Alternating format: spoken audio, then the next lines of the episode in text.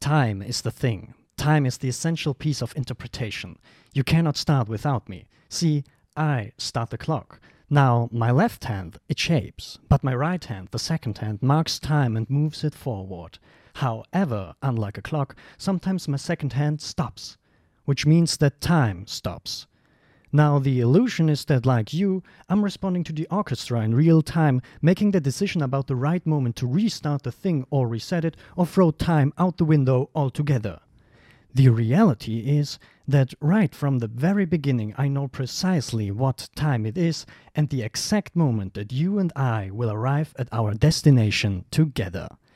Und mit diesem etwas ausschweifenden Zitat aus dem Oscar-nominierten Film Tar begrüße ich euch recht herzlich zu einer neuen Folge Film Joker. Ja, die Award-Season ist offiziell zu Ende. Letztes Wochenende haben die Oscars stattgefunden. Dementsprechend nehmen wir uns jetzt für diesen Podcast die Zeit, etwas die Oscars Revue passieren zu lassen, über bestimmte Filme wie Tar oder Fablemans zu sprechen. Ebenfalls erwartet euch auch noch ein Straffilm, dazu aber später mehr.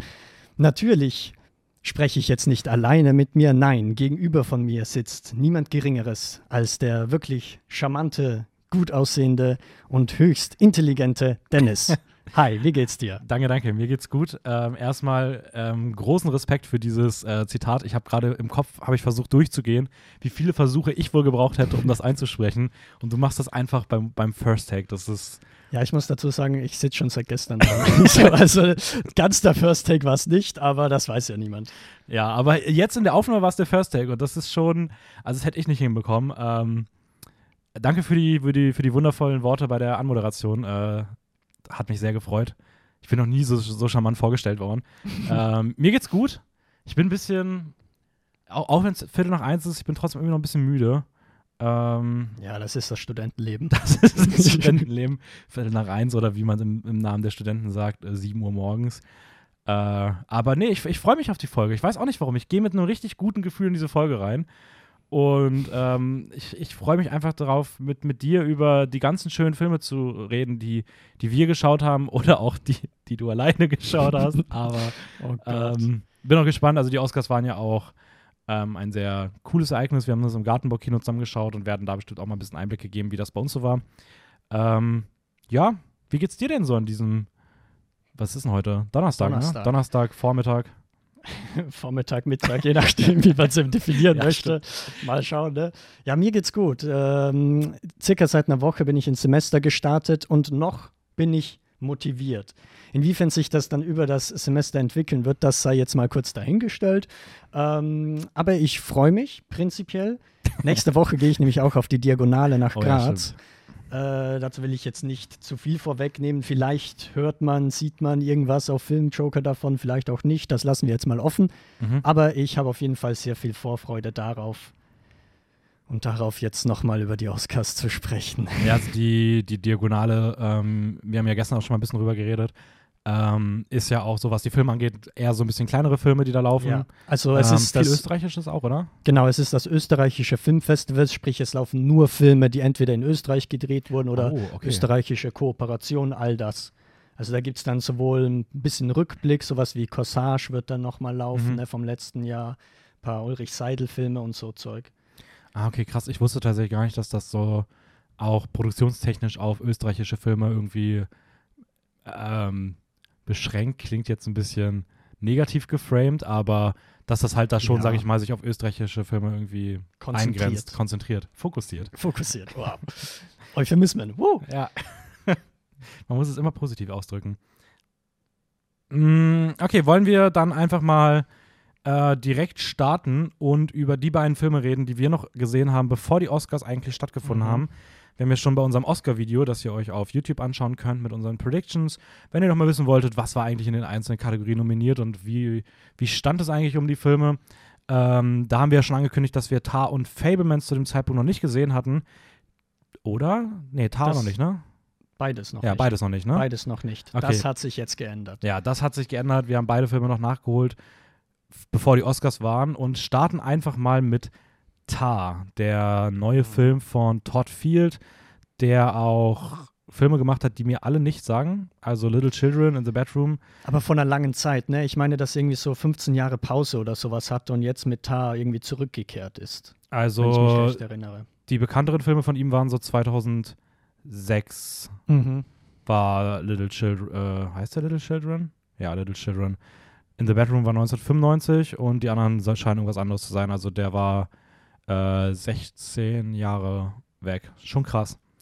Äh, und jetzt mit Tat zurückkommt, äh, Hauptrolle Kate Blanchett, ebenfalls dabei äh, Nina Hoss und Noemi Merlon.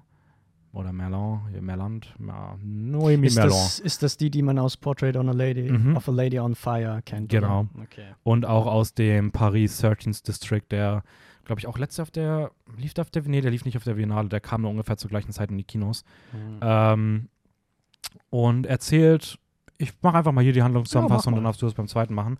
Ähm, und erzählt die Geschichte von äh, Lydia Tarr. Ich habe ja fälschlicherweise lange Zeit gedacht, dass es ein Biopic sei, aber es ist eine fiktionale Geschichte Aber das ist gewissermaßen ja ein Kompliment an den Film, kann man Voll. schon mal sagen. Absolut, also das muss man auch erstmal schaffen, mich da irgendwie in, äh, in falsche Vorstellungen reinzutricksen und das auch wirklich über lange Zeit. Also ich habe das mehrere Monate falsch angekündigt. ähm, und es geht um Lydia Tarr, eine ähm, Dirigentin im Orchester, im, ich glaube, die Bille Berliner Symphonie. Symphoniker, ja. Symphoniker.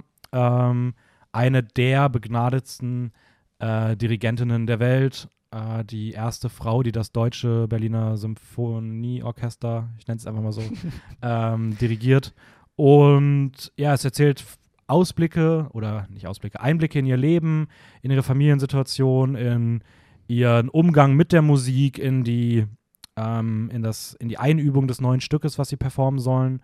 Und ähm, ja, dann spitzen sich Konflikte mehr und mehr zu, die auch so ein bisschen damit brechen, was Lydia Tarr selbst auch in Interviews oder in anderen Momenten ähm, anspricht, weil für welche Themen sie sich dann stark macht und der Film stellt vieles davon recht stimmig auf den Kopf, um äh, zu zeigen, wie Machtpositionen vielleicht auch sich Mhm. verhalten und was die für Vor- und Nachteile mit sich bringen und wie man in der Öffentlichkeit steht und was es für einen unfassbaren Druck erzeugt, wenn man das neueste musikalische Meisterwerk der Berliner Symphonie erschaffen soll. True. Ähm, um jetzt mal ein bisschen auf unsere Rezeptionserfahrung einzugehen. Ähm, ich glaube, viele Menschen haben wahrscheinlich die Trailer gesehen. Mhm. Und die Trailer sind sehr, sehr cool geschnitten, keine Frage. Allerdings, was ein bisschen problematisch ist bei den Trailern, dass sie halt einen komplett anderen Film suggerieren. Nach dem Trailer denkst du dir, okay, das Ja. ist jetzt irgendwie so ein äh, spannender Psycho-Thriller, ganz nach Black Swan von Darren Aronofsky Mhm. oder sowas. Ich kann euch sagen, nope, ist der Film überhaupt gar nicht. Also der Film ist ein Drama, ein sehr langes Drama mit zweieinhalb Stunden, auch ein sehr langsam inszeniertes Drama, ja. Eine Charakterstudie, auf die man sich auf jeden Fall einlassen muss. Und ich kann mir schon vorstellen, dass da sehr viele Leute irgendwie ins Kino gegangen sind und dann irgendwie enttäuscht rauskamen, weil es jetzt nicht irgendwie sich äh, mit den Erwartungen abgeglichen hat. Ja, voll. Also ich habe das jetzt auch, als wir die Oscars gesehen haben, nochmal gemerkt, da laufen ja auch immer Clips von den Filmen. Und also bei Tar konntest du wirklich Strichliste führen, wie viele der Szenen, die dort in den Clips gezeigt wurden, am Ende nicht in dem Film gelandet sind. Also Stimmt. sehr, sehr viele Szenen, die auch so diesen Psychothriller suggerieren, ähm, die wirklich, sage ich mal, exklusiv im Trailer sind und im Film nicht mehr, mehr vorkommen, weil dieser Film, wie du es schon gesagt hast, halt ähm, viel, viel mehr ein Drama ist. Also das hat bis auf so zwei, drei Szenen fast nichts von dieser Psychothriller-Komponente. Komischerweise hat es dann aber schon so zwei, drei Szenen und die wirken dann auch richtig haunting, wenn die dann auf einmal kommen. Ja, wie aus einem Horrorfilm. Ähm, ja, also, aber es ist trotzdem ähm, vielleicht ein bisschen schade, weil ich mich auch sehr auf diesen Aspekt gefreut hatte, ähm, dass es dann doch nur in Anführungsstrichen ein sehr geerdetes Drama ist. Aber ja, es gibt auch Schlimmeres und ich finde, wenn man sich dann erstmal drauf einlässt und bei mir hat das so am Anfang so, ich würde sagen, das, das ging dann irgendwie recht schnell, weil der Film startet ja auch mit diesen zwei 15-minütigen Long-Take-Szenen, äh, diese reinen Dialoge da irgendwie. Mhm. Und das war schon ein Einstieg in den Film, den ich persönlich irgendwie cool fand, von der Idee dahinter, weswegen ich dann doch schon ganz gut in den Film reingekommen bin. Ähm, und es mir auch irgendwie so den Zugang erleichtert hat und ich dann irgendwie auch voll Bock bekommen habe auf dieses äh, klassische Musikdrama. oh, aber Ich finde aber gerade, weil du die zwei Szenen angesprochen hast, darauf muss man sich einlassen können. Ja, Weil voll. Das, ist, das ja. ist reines Gespräch, ganz lange, wie du eben schon gemeint hast. Und auch die Einstellungen sind meistens sehr starr, sehr Mhm. lange werden die gehalten. Und vor allem auch thematisch geht es eben um diese klassische Musik. Und wenn du jetzt als Normalsterblicher, sag ich jetzt mal, nicht so viel Ahnung hast von klassischer Musik, dann sitzt du oft da und denkst dir so, ey, ich verstehe jetzt überhaupt gar nichts. Wer Ja. ist jetzt Gustav Mahler? Keine Ahnung, Mann. Ne, es soll ja irgendwie die fünfte Symphonie von Mahler, glaube ich, irgendwie äh, dirigieren. Ah, stimmt, Maler war es. Oh gut, Genau. Gott sei Dank habe ich gerade nur gesagt, die soll so das neueste Stück, weil ich habe erst überlegt so, gehe ich für den Namen? Ja, es war Mozart, oder? Das war Mozart, der Klassiker. Stimmt, Maler war es. Eben, und ich kann mir vorstellen, wenn man halt, also da wird man als normaler Mensch nicht alles gleich verstehen. Ja, also als, als unwissende Person, die sich jetzt wirklich nicht mit klassischer Musik beschäftigt, kann das schon ähm, eine Fremdsprache sein, der man da irgendwie über weite Strecken im Film irgendwie zuhört.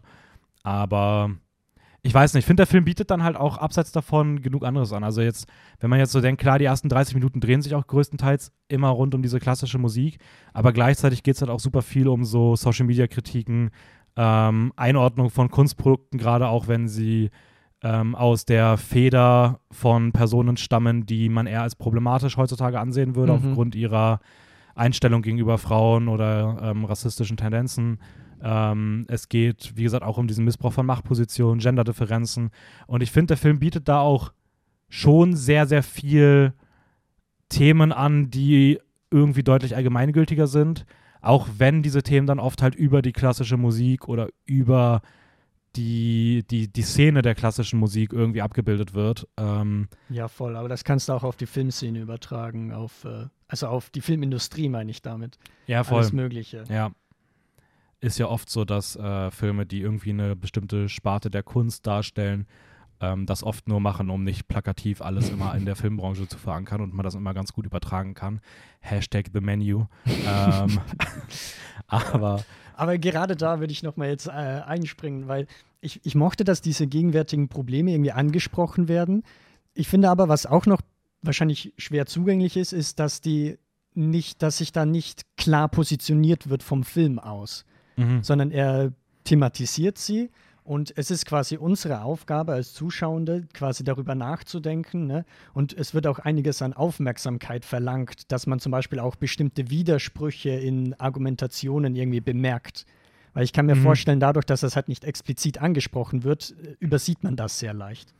Ja, voll. Also gerade auch, ich finde, dass der Film da halt sehr stark auch die Perspektive von Lydia Tarr abbildet, also von der Hauptfigur, die halt auch schon eine Person ist, die auch einige Ecken, Kanten hat und auch an sehr vielen Stellen nicht unbedingt das vertritt, was man jetzt vielleicht selber irgendwie zu gewissen Themen vertritt.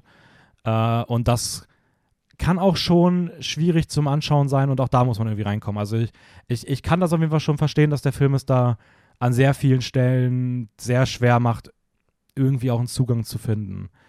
Also es ist, glaube ich, schon ein sehr spezieller Film, den, der, der nicht unbedingt für die breite Masse so geeignet ist. Ja, auf jeden Fall.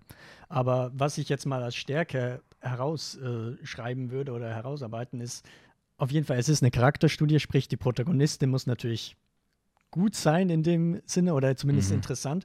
Und ich finde, Lydia Tarr ist einfach ein unglaublich faszinierender Charakter.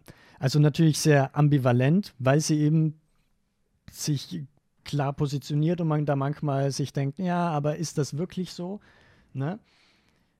Aber vor allem auch diese anfänglichen Szenen unterstreichen eigentlich, was für Talent und was für Ahnung sie über die klassische Musik hat. Und das ist auf jeden Fall super faszinierend. Auch wenn man sieht, wie sie jetzt wirklich dirigiert.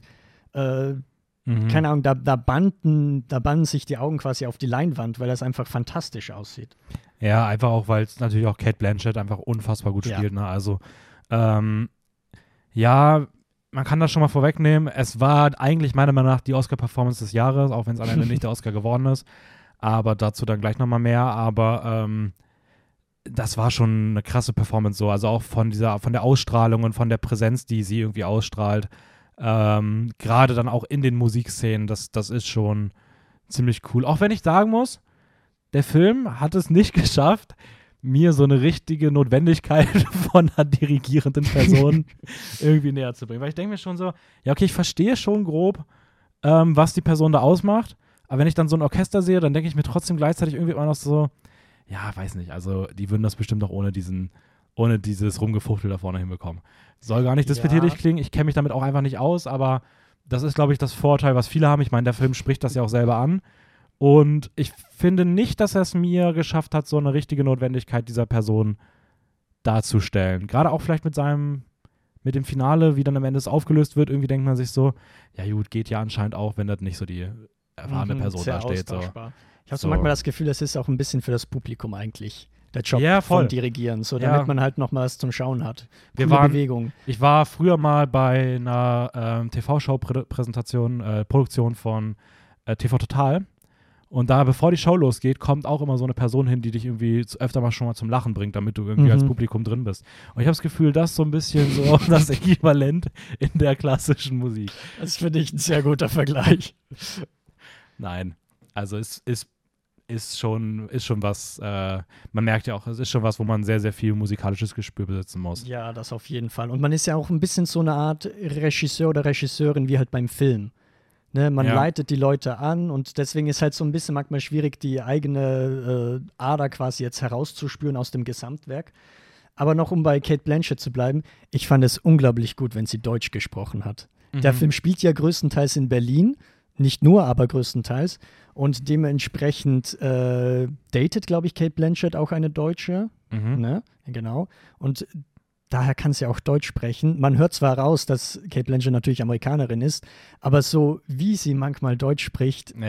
da hat es mir wirklich irgendwie äh, die Haare gesträubt. Nicht, weil es schlecht ist, sondern weil es einfach so atemberaubend teilweise ist. Und ich dachte mir, ey, man streitet ja sehr viel, wer jetzt der nächste James Bond wird, aber ich finde, der nächste James Bond Bösewicht könnte auf jeden Fall Kate Blanchett mit so einem ganz deutschen Akzent irgendwie verkörpern. Das könnte ich mir sehr gut Ja. Äh, ich habe auch, ich glaube, ich habe das auch nach dem Film schon gesagt, ich könnte mir auch Kate Blanchett richtig gut als ähm, so Actionstar aller John Wick vorstellen. Also ich finde, die hat richtig so diese, ja, diese Präsenz auch in diesen Szenen, wenn sie dann nachts irgendwo durch die Stadt läuft und sowas. Ähm, ich weiß nicht, hat einfach so die, diese Ausstrahlung und sie, sie würde auch einen richtig guten Willen machen für, für Bond, das stimmt schon. Also, ich weiß nicht. Sie hatte aber auch so die, sie hat auch so die Ausstrahlung, weil du brauchst da schon so eine gewisse, so eine gewisse Präsenz irgendwie Mhm. und, und die erfüllt sie halt voll. Und ihr Deutsch war großartig. Total. Ich werde dich finden. Oh Gott. Das war doch das, was sie an der Einstellung gesagt hat. Ja, oder? genau, an, Ja. an ein Kind hat Ja. sie das gesagt. Also da wissen wir schon, wie, äh, wie böse sie sein kann. Was ich auch noch irgendwie heraus äh, oder erwähnen möchte, ist der Sound. Ja, Weil Musik selber ist zwar ein bisschen zurückgehalten, beziehungsweise ein extra eigens komponierter Score ist zurückgehalten. Wenn, dann wird eben klassische Musik gespielt im Film. Ähm, aber der Sound an sich, der ist auch sehr, sehr, sehr gut. Ja, voll. Also das Sounddesign ist wirklich crazy und da ist auch weiterhin, finde ich, eine sehr große Schande, dass das Sounddesign nicht für den Oscar nominiert wurde. Ich muss aber ganz ehrlich sagen, die Kulisse, also diese eine Wohnung, wo sie mit ihrer Frau und ihrem Kind wohnt, ne, Mhm. diese Betonwohnung, wer will da drin wohnen? Ich fand die sah so unwohnbar Also- aus, ehrlich also es gesagt. sieht schon cool aus, so als Filmkulisse. ja, es sieht cool aus, aber, aber, ich so denke drin mir, leben. Ja, so nach einem Monat wäre ich auch wieder, ja, es ist gut jetzt. Ja. Ich finde das auch, das war ja auch so, es gibt so eine Szene, wo sie dann nach Hause kommt und alleine nur wegen der Kulisse habe ich direkt so Horror-Vibes bekommen. das stimmt. So, und das ist True. einfach nur so, wo ich mir denke, so, wenn ich dann, ich, wenn ich mir vorstelle, ich würde da wirklich leben und ich würde jedes Mal nach Hause kommen und ich hätte das Gefühl, irgendwo, wenn ich um diese eine Betonmauer hier gleich rumgehe, dann kommt mir irgendwo irgendwer mit einer Schweinekopfmaske aus Saw entgegen und foltert mich zu Tode. Ähm, Finde ich irgendwie nicht so cool, aber ja, so für eine Filmkulisse sieht es halt irgendwie trotzdem schon ziemlich cool aus. Jo. So. Okay. Ähm, Hast du einen Lieblingsshot aus dem Film? ja, der Trailer-Shot, den man auch sieht äh, mit dem Bett im, im, im Sumpf. Hm, der, der sehr surreale eigentlich. Ja, der sieht, der sieht, das sieht, die, die Szene sieht ultra geil aus. Aber Ja, voll. Bei mir ist es so, ich glaube, das sieht man auch im Trailer, wo sie ähm, quasi hinter dem Orchester steht, irgendwie ganz bereit ist, jetzt auf die Bühne zu gehen und immer Mhm. schneller quasi auf das Orchester zurennt und Mhm. sprintet. Und dann Sachen passieren. Und dann Sachen passieren, die wir nicht spoilern wollen, aber gut. Ja, nee, also die, der, der, der Shot ist tatsächlich auch ziemlich cool, aber äh, diese, äh, diese eine Einstellung, äh, das sieht einfach so schön aus. Mhm. Also. Okay, kommen wir zu dem anderen Film, den wir im Zuge unserer ähm, verspäteten Oscar-Vorbereitung gesehen haben. Ähm, und zwar dem neuesten Film von Steven Spielberg, The Fablemans, den jetzt sehr gerne du einmal vorstellen darfst. Yay! Ähm, also, The Fablemans ist eine Semi-Autobiografie. Das sage ich an der Stelle, weil ich gefühlt irgendwie, äh, momentan gibt es ja eine ganze Welle von Regisseuren, die auf ihre Kindheit zurückblicken und sich denken, boah, das könnte man eigentlich verfilmen. Ne? Und ähm, es ist aber nicht biografisch, weil sie nicht ihre eigenen Namen verwenden, sondern vielmehr das Feeling von Nostalgie, von Kindheitserinnerungen aufbringen wollen, verarbeiten wollen. Und das macht jetzt auch Steven Spielberg. Ähm, beim Inhalt habe ich mir überhaupt nichts aufgeschrieben. Äh, Protagonist ist auf jeden Fall Samuel Fableman Mhm. oder Sam oder Sammy, je nachdem, wie man ihn äh, nennen möchte. Der lebt, wo lebt er eigentlich? In Amerika. Er heißt in welcher Also, Stadt? am Anfang oder Ja, am Anfang. boah, ähm, wo sind die denn zu Beginn? Die ziehen halt sehr oft um. In. New Jersey sind sie zu Beginn. 50er Jahre New Jersey, habe ich jetzt gerade Okay. gegoogelt. Und Sammy hat im Prinzip einen Vater und eine Mutter, ich glaube zwei Schwestern? Schwestern. Ne? Und das Ding ist, man merkt schon, der Vater ist jetzt ehrlich der wissenschaftliche Typ, die Mutter ehrlich die künstlerische Dame. Und da kommt es auf jeden Fall immer mal wieder zu Konflikten. Ebenfalls mit dabei ist der beste Freund des Vaters, der irgendwie als Onkel bezeichnet wird, aber eigentlich gar kein Onkel ist. ähm, der irgendwie so der, ja, das dritte Rad am Wagen ist. Sagt man so das? Ist das die Metapher? Das fünfte. Rad am Wagen. Das fünfte Rad am Wagen. ja, das dritte Stimmt, Rad am Motorrad. das dritte Rad wäre wär eigentlich vonnöten. Und im Prinzip, Sammy entfaltet eine Leidenschaft für das Kino, für das Filmemachen an sich, versucht darüber eben nämlich äh, Kontrolle über äh, sein eigenes Leben irgendwie zu bekommen. Und dementsprechend wird er dadurch eigentlich schon die ganze Zeit definiert. Und äh, dann geht es wieder um die Familie, um diesen Konflikt und eben die, der Wunsch, Filme zu machen, Filme zu drehen und eben diesen Zwiespalt. Ich würde sagen, das ist so der Grundkonflikt von Fablemans. Und ich habe das Gefühl, wenn ich jetzt zu viel sage, dann sind es fast schon Spoiler. Ja, ja, voll. Es ist halt, alle diese Aspekte sind halt immer darauf umzumünzen, dass es halt Steven Spielbergs Leben ist. Ja. So, ähm, ich habe mich mal ein bisschen reingelesen nochmal, auch in so viele Aspekte und ähm, umso mehr ich nachgelesen habe, umso mehr bin ich davon fasziniert, dass wirklich eigentlich nahezu alles, was man sieht, irgendwie auf seinem Leben basiert. Also ich weiß gar nicht, ob man überhaupt noch semi-autobiografisch sagen kann oder ob das Semi einfach nur da steht, weil er sich halt umbenannt hat, Ja. weil es halt Fablemans ist statt Spielberg. Fabel und Spiel übrigens beides Wörter für Story. Ähm, deswegen hat er, hat er den Ja. Namen auch äh, so gelassen. Aber es ist schon, also auch die Szene, wenn dann ähm, die Mom nachts irgendwie einen Anruf hört und am nächsten Tag Onkel Boris vorbeikommt, ist eins zu eins so vorgekommen. Ähm, Oh. Onkel Boris übrigens die einzige Figur neben John Ford, die nicht umbenannt ist. Ähm, es gibt auch, äh, auch Steven Spielberg selbst hat einen Onkel Boris gehabt, äh, der genauso wohl war wie diese Figur hier. Und ähm, eine der zwei Personen, die er nicht mit einem neuen Namen ausgestattet hat. Äh, die andere ist, wie gesagt, äh, John Ford. Alle anderen Leute hat er, hat er fiktive Namen gegeben. Ähm, aber auch sonst sind wirklich alle Szenen größtenteils eins zu eins so passiert. Äh, selbst viele der Filme sind Amateurproduktionen, die Spielberg früh gemacht hat. Mhm. Äh, die, seine bekannteste hat er wohl weggelassen aus irgendeinem Grund.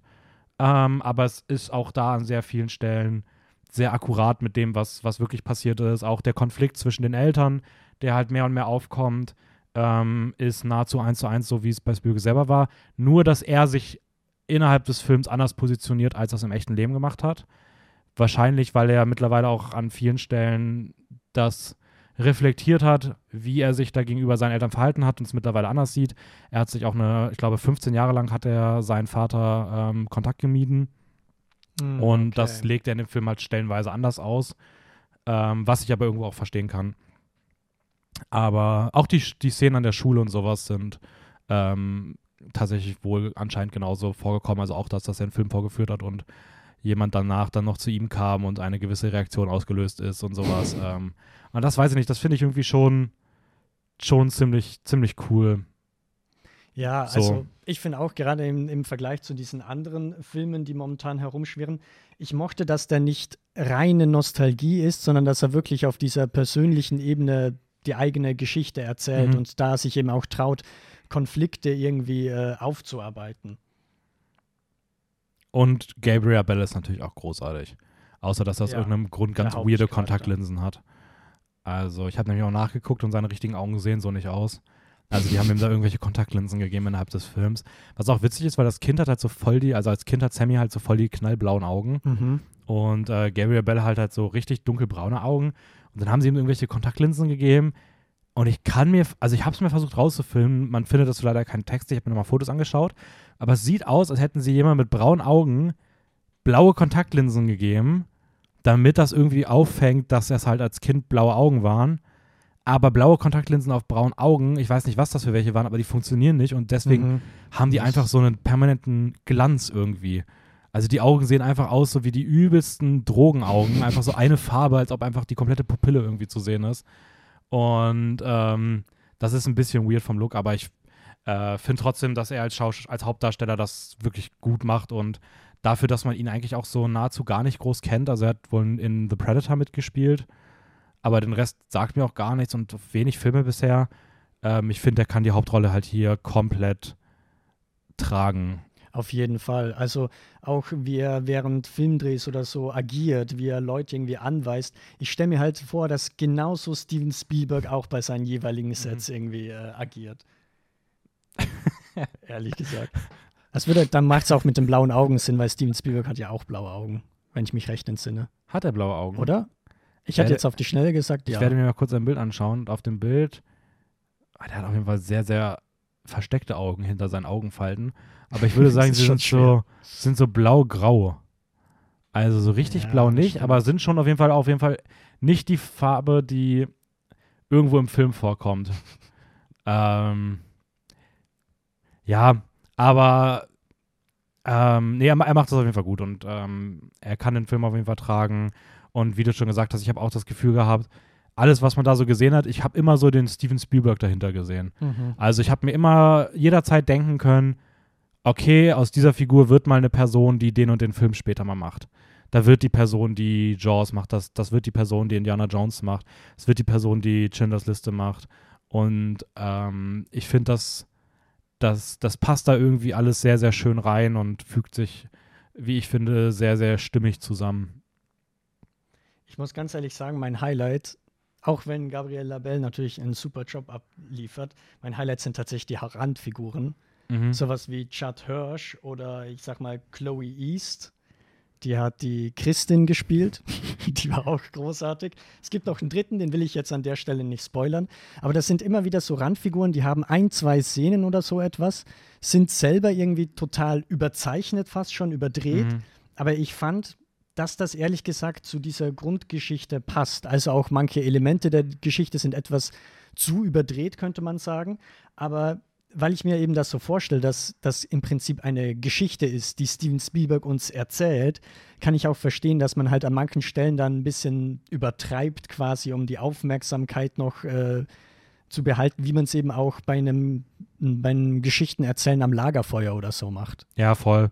Also, das ist ja irgendwie auch, ich meine, Steven Spielberg war das ja auch so in seinen früheren Filmen eigentlich immer mal wieder, dass er hat ja auch irgendwie immer so eine, so eine, wie du schon gesagt hast, irgendwie immer diesen Geschichten-Vibe. Du hast immer das Gefühl, Mhm. du siehst eine Geschichte und da ist halt alles auch ein bisschen anders, als es dann in unserer Realität der Fall ist. Und ich finde das irgendwie, ich weiß nicht, ich finde das irgendwie schön und das war hier halt auch der Fall. Und äh, ich gebe dir aber recht, die Nebenfiguren sind, sind definitiv das Highlight. Also ich meine, Judd Hirsch ist über 80 Jahre alt und spielt das einfach mit so einer Spielfreude, diese Rolle. Äh, Chloe East ist äh, von dem, was ich gesehen habe, eine der lustigsten Personen, die es aktuell so gibt. Also ich fand das wirklich, das war großartig. Ich weiß nicht, wenn ich das letzte Mal so eine lustige Performance gesehen habe in so wenigen Momenten, ohne dass es irgendwie ins Lächerliche abrutscht. Ähm, aber der Film ist generell super gespielt. Also ähm, ein Seth Rogen schafft es nicht negativ aufzufallen. Das ist mehr, als man, als ich mir im Vorhinein vorgestellt hätte. Ja, er wirkt ein bisschen komisch, muss man dazu sagen, aber irgendwo passt es dann auch zur Es Figur an passt sehr gut so. zur Figur, ja. Ähm, Michelle Williams habe ich mich ein bisschen schwer am Anfang mitgetan, Ja. aber die hat dann auch mehr und mehr gute Szenen und wirklich tolle Momente, äh, die sehr berührend sind und auch, was die teilweise in ihrer Mimik macht, ist echt krass. Und äh, ja, ich weiß nicht, über Paul Dano muss man eigentlich, glaube ich, nicht mehr reden. Der Typ ist einfach, der, ist, ist einfach eine krank, ist ein krasser Schauspieler und Auch wenn ich ähm, mir manchmal denke, im Film sieht er schon ein bisschen aus wie zwölf, spielt aber einen Vater. Teilweise. Paul Dano sieht immer aus wie zwölf. Ja, das ist eben das Ding bei Paul Dano. Aber trotzdem, er überzeugt total. Also äh, auf Letterboxd sein Profil sieht halt auch aus wie so jemand, der, Oh der am Ende einfach, der hätte auch am Ende bei, dem High, bei der Highschool-Story dabei sein können. Ja, auf jeden Fall. Aber nee, er, er macht das wirklich extrem gut und äh, das Ensemble hinter Fablemans ist, ist wirklich wundervoll. Und ähm, was mich mal interessieren würde, ist, weil für mich ist das definitiv einer der stärksten Filme des Jahres bisher. Auch ein Film, wo ich sage, der hat das Potenzial, bei mir am Ende in den Top 10 zu sein. okay, du rechnest 2023, oder? Ja, also ich meine jetzt, also bisher ist für mich der zweitbeste Film des Jahres hinter Babylon. Ähm, aber ich habe trotzdem mal geschaut, wo ich den aktuell so einsortiert hätte. Und da wäre er letztes Jahr irgendwo so zwischen Platz 10 und 15 mitgelandet. Und da würde mich schon mal interessieren, ich bin gefühlt ja auch der Einzige bei uns, der den so gut findet, obwohl der auch insgesamt extrem gut ankommt. Ähm, aber wir waren da als gesamte Film-Joker-Runde und bei dem Rest kam der eher, ich will jetzt nicht sagen schlechter an, aber schon nicht so euphorisch. Was Ja, sind so die Punkte, mit, an denen du, an denen du dich jetzt zumindest so anstößt? Also, wo wir uns so ein bisschen verorten können, wenn wir jetzt wieder in die Letterbox-Sprache gehen, du bist ja bei so viereinhalb von fünf Sternen, Mhm. was ja sehr, sehr hoch ist an der Perfektion. Äh, ja, muss man mal gesagt haben, ne? Äh, ich selber bin ehrlich bei dreieinhalb. Ich muss dazu sagen, vorneweg, ich bin nicht der allergrößte Fan von Steven Spielberg an sich. So, drum kann ich auch mir seinen vorstellen. früheren Film, nicht? es gibt halt so ein paar. Ich mag Der Weiße Hai mag ich ultra gerne oder auch Catch Me If You Can. Aber auch von so ein paar Klassiker, ich will jetzt keine Namen nennen, ähm, finde ich jetzt nicht so übelst überzeugend.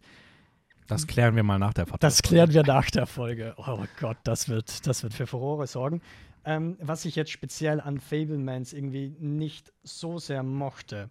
Also zum einen, der Film ist authentisch. Das haben wir jetzt auch schon besprochen. Spielberg hat reale Konflikte verarbeitet. Ne? Ich finde aber, irgendwo ist er auch sehr unauthentisch, nicht in den Konflikten selber, sondern in der Darstellung dieser Konflikte. Und ich kann mir schon vorstellen, dass jede Szene irgendwie so äh, tatsächlich abgelaufen ist in seinem realen Leben oder sonst Mhm. was. Aber ich finde, du hast schon sehr oft diesen sehr starken positiven Vibe, diesen positiven Feeling. Auch wenn es einen Konflikt gibt, man zum Beispiel, Mhm. ich, kleiner Spoiler ist nur eine Szene, wo Michelle Williams quasi handgreiflich wird und seinem Sohn schlägt. Das wird danach fast gar nicht mehr aufgegriffen, beziehungsweise so Jahre später, wo es nochmal gesagt wird, aber irgendwie wird es so drüber geschoren, als ob es jetzt kein allzu großes Problem ist. Weißt du, im Sinne von, ja, natürlich, ich vergebe dir und so Zeug.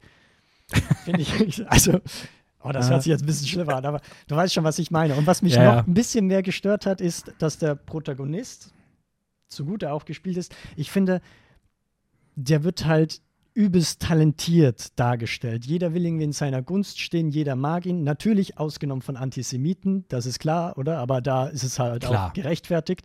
Aber alle anderen Leute, mit denen er in irgendwie interagiert, ob es eben der Onkel Seth Rogen ist oder die Eltern oder auch nur die Kameraden, die lieben ihn, die finden ihn total talentiert und du merkst es auch, wenn seine Filme irgendwie bei einem Screening gezeigt werden.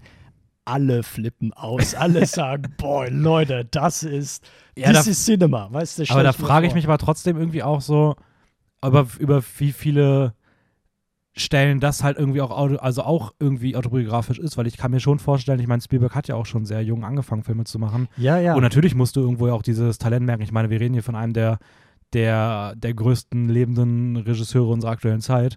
Und dass der wahrscheinlich sehr früh irgendwie auch mit so einem visionären Ding irgendwie an die Filme herangegangen ist, kann ich mir jetzt schon vorstellen, dass der nicht irgendwie die ersten 20 Jahre seines Schaffens permanent ausgebuht wird.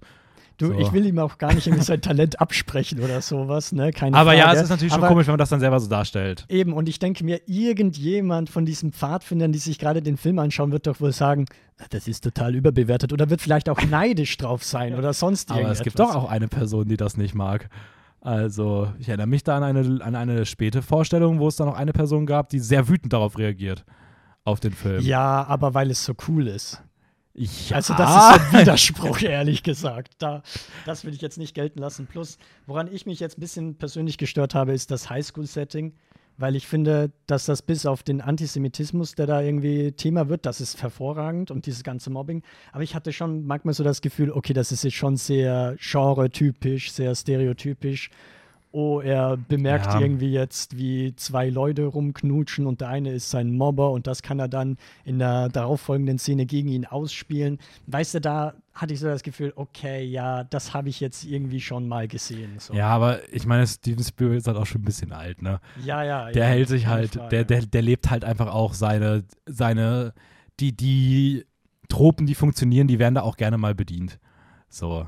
Aber ich, ich, ich persönlich finde, sie funktionieren halt auch weiterhin gut und ich finde, er macht halt irgendwie ausreichend damit. Also, das ist jetzt auch kein Highschool-Film, so. Ich finde, das ist halt irgendwie so eine ja, ja, also kleine Subhandlung. Aber okay, okay, ich kann, ich kann den Aspekt auf jeden Fall verstehen, auch wenn ich sie nicht teile. Ja. So. Und nur der, der, der letzte Kritikpunkt. Ich glaube, dass nicht so viel in meinem Gedächtnis bleiben wird. Okay, das ja, haben wir eh schon mhm. besprochen. Also, dass mit der Zeit vielleicht man immer mal wieder mehr Sachen vergisst.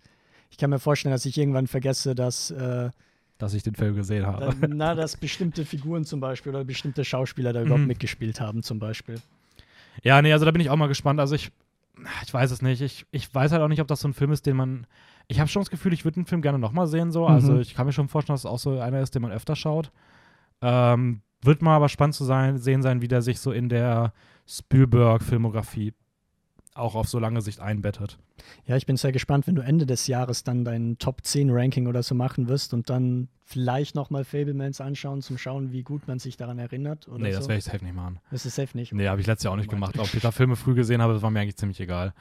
Also, obwohl ich auch sagen muss, also wenn das Jahr genauso gut ist wie letztes Jahr, gehe ich davon aus, dass er knapp nicht reinkommt. Hm, ähm, weil ich okay. glaube, dass da noch sehr viele coole Filme kommen können.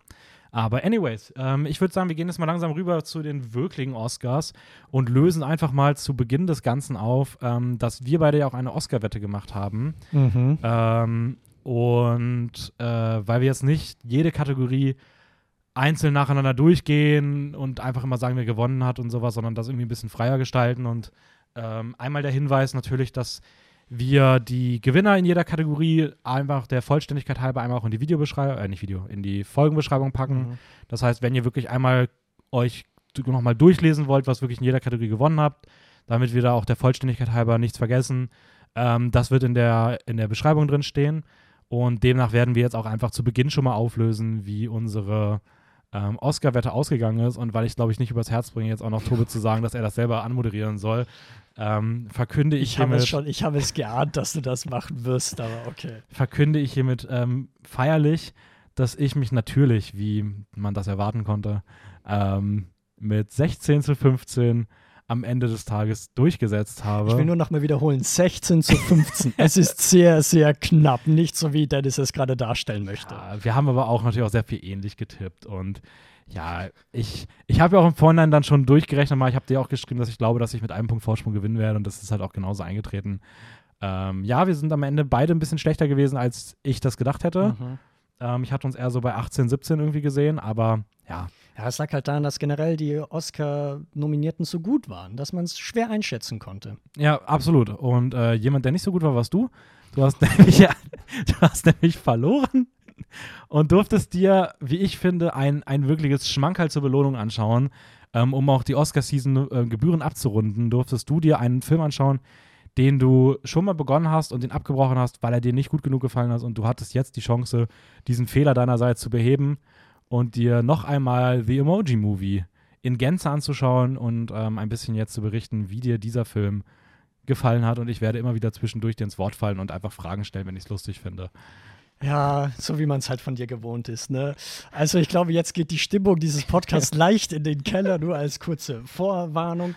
Ich habe die Emoji Movie mir angetan. Äh, Regie Tony Leondis ist ein Typ, der hat irgendwie ein paar Animationsfilme gemacht, nichts Spannendes seit The Emoji Movie auch nichts mehr. Wen wundert's? echt? Ja, tatsächlich. Äh, kommt nämlich aus dem Filmjahr 2017. Und nur als äh, kleine Erinnerung.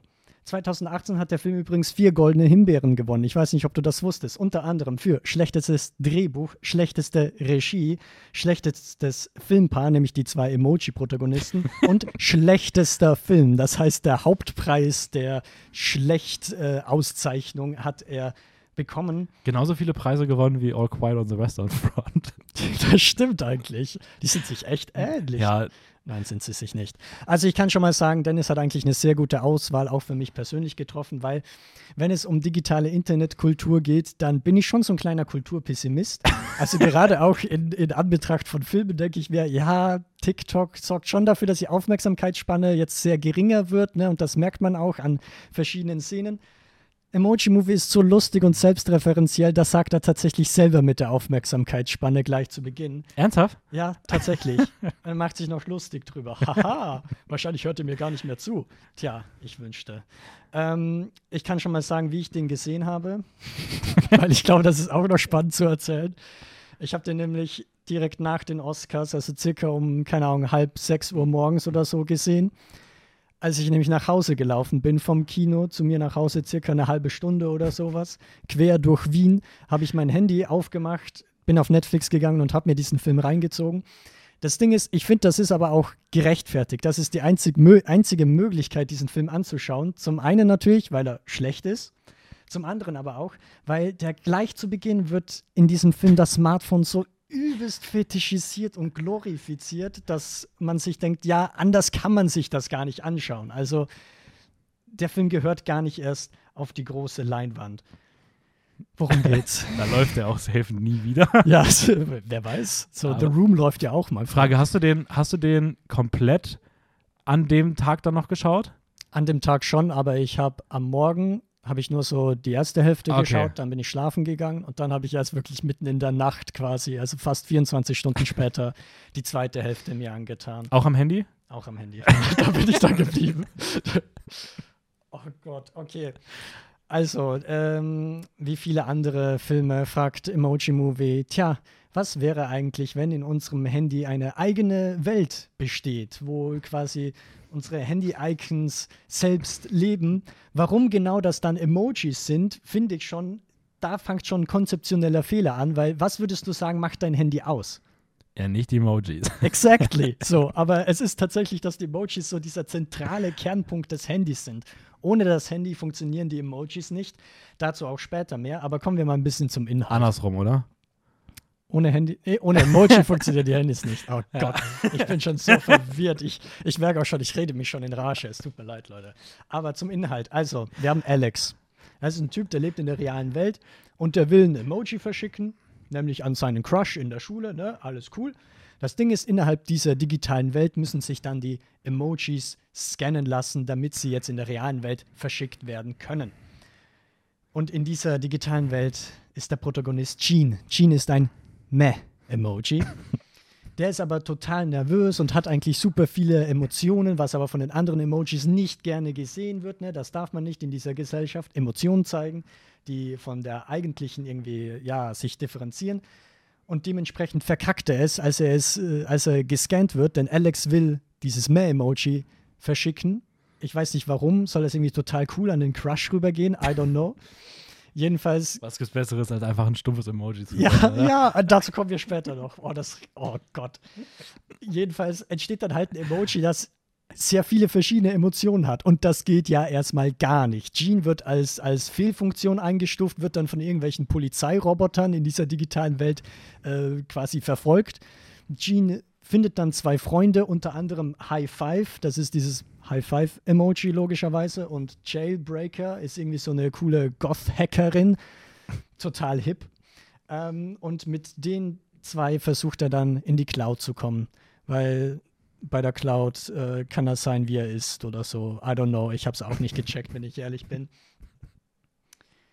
Und natürlich, dann kommt noch mal ein bisschen zeitliche, zeitliche Frist, weil Alex, natürlich, er hat ein falsches Emoji geschickt. Was machst du, wenn du ein falsches Emoji geschickt hast? Dein Handy kaputt machen. Ja, so ähnlich. Du gehst eigentlich zu, zum, zur, wie sagt man das, zum Handy, zum Elektronikfachladen und lässt es dir löschen. Alle Daten lässt du dir löschen, weil du ein falsches Emoji geschickt hast. Natürlich. Wow, dann, Ähm, dann hätte ich wirklich oft meine Daten verloren. Ja. Also, Extrem oft, ne? Ah, kommen wir mal. Okay, ein Highlight der Cast. Denn tatsächlich, ich glaube, das wissen eh viele, weil man es Mhm. immer darüber sagt, Sir Patrick Stewart, ein renommierter britischer Schauspieler, unter anderem bekannt für Professor X in den X-Men oder ähm, wie heißt der? Picard. Captain Kirk? Captain Kirk nee, Picard ist er dann nicht. Picard? Picard, genau. Kirk ist jemand anderes. Ne? Ja, ja. Jedenfalls Captain Picard in den frühen Star Trek-Serien, der spricht einen Kackhaufen. Einfach das Kackhaufen-Emoji. Wobei, das finde ich gar nicht mal so schlimm. Viel schlimmer, High Five, eine der Hauptrollen wird gesprochen von James Corden. Oh Und den kennst du ja, ne? Mit Cats hast du ja schon Bekanntschaft mit ihm Mhm. gemacht, unter anderem.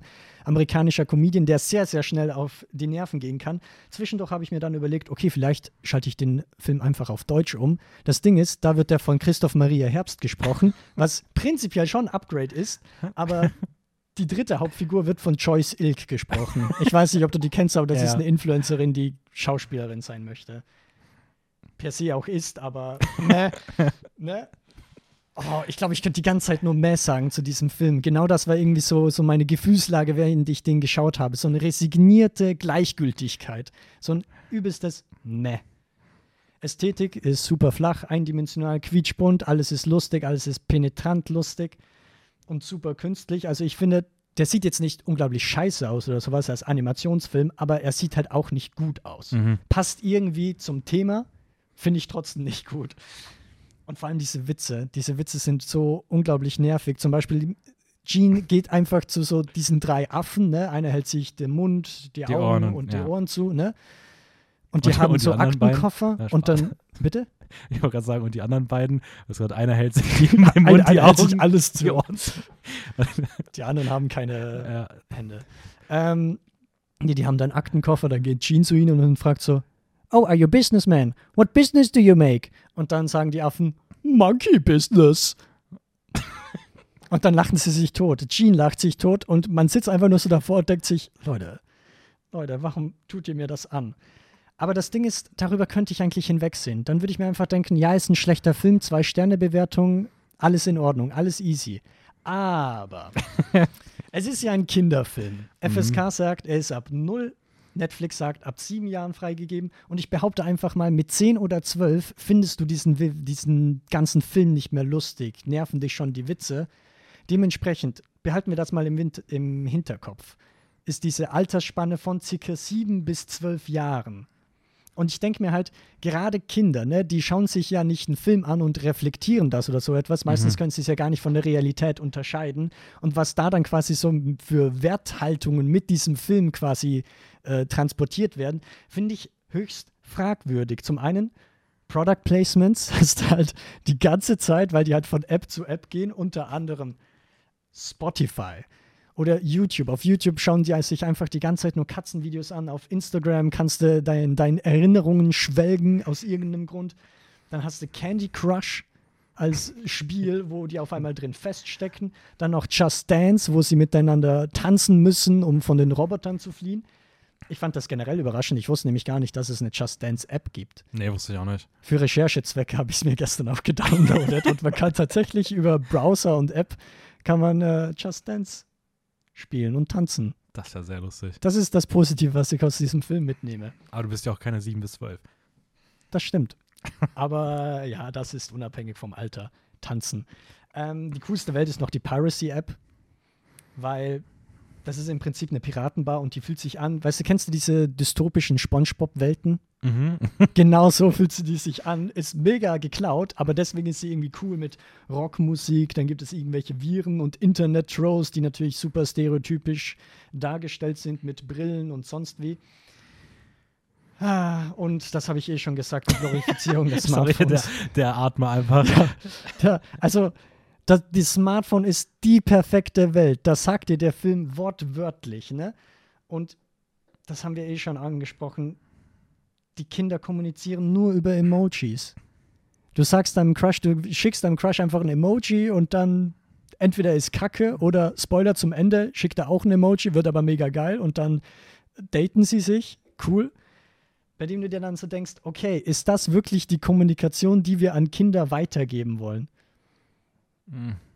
Mm. Wahrscheinlich nicht so, ne? Mm. Also ich muss sagen, es erinnert mich tatsächlich stellenweise so ein bisschen an meine Kritik, die ich auch äh, extrem stark bei äh, Ralph Breaks the Internet hatte. Der fühlt sich Ähm, auch sehr stark danach an. Nur Aber halt, der ist natürlich trotzdem immer noch. Also ich habe Ralph Breaks the Internet, glaube ich, 1,5 oder 2 Sterne gegeben. Und trotzdem hat er immer noch eine gewisse Disney-Qualität, so die man da durchmerkt, die ich jetzt bei dem Emoji-Movie nicht unbedingt raushöre. Ähm, Nein, da hast du richtig gehört, Dennis. Bei wie viel Stern wärst du so? Oh, weiß ich, äh, ich. Ich bin mir unsicher. Ah, ich glaube bei ein Stern. Ah, okay, kein halber. Kurz vor einem halben, ja. Weil der halbe, weiß nicht. Wie gesagt, die Animationen sind nicht komplett scheiße. Die sind halt so okay. Immer Mhm. noch nicht gut, aber okay. Ich finde es schön, wie du so bei den Oscars noch so gesagt hast, so ja, ganz ehrlich, ich werde den Film einfach schauen und werde den Film dann einfach fünf Sterne geben und den einfach gut reden. So, Das da war auch ist, eine Überlegung, da ist nicht viel von übergeblieben. so gut kann ich nicht schauspielen. Sorry, Leute. Also, das hat mich einfach viel zu sehr getriggert. Aber Ja. das ist gar keine Fragen, ne? Toll. Können wir weitermachen mit den Oscars? Ja, wir können, wir können weitermachen. Du hast das, ich bin, ich bin sehr stolz auf dich. Du hast das sehr schön dargestellt. Ähm, ich, es bleibt nichts über, was ich noch fragen will. Ähm, ich merke einfach auch, dass, dass, dass ich glaube, dir was im Leben gefehlt hätte, wenn du sie nicht gesehen hättest.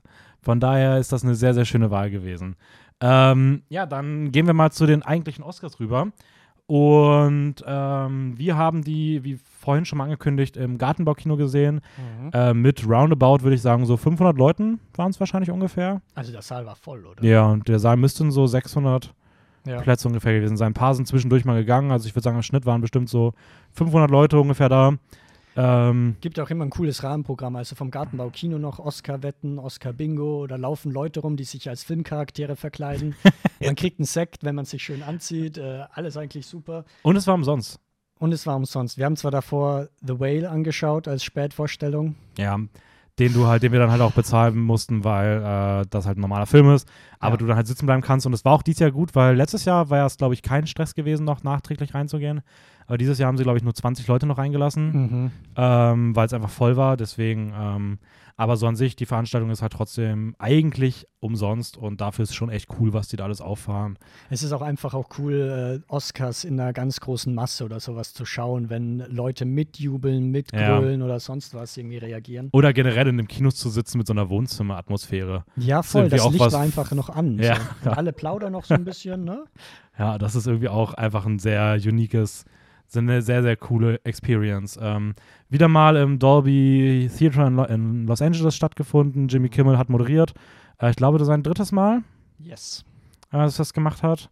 Er hat, glaube ich, 2017 und 2018 es schon mal gemacht und ähm, danach nicht mehr, weil die Oscars sich dann gedacht haben, oh, wir müssen was ändern, wir müssen Zeit einsparen, wir machen jetzt keine Moderation mehr und verlegen Preise in die Pausen und alles ist schiefgegangen. Sowieso. Aber glaubst du, in den kommenden Jahren wird Jimmy Kimmel weiter moderieren?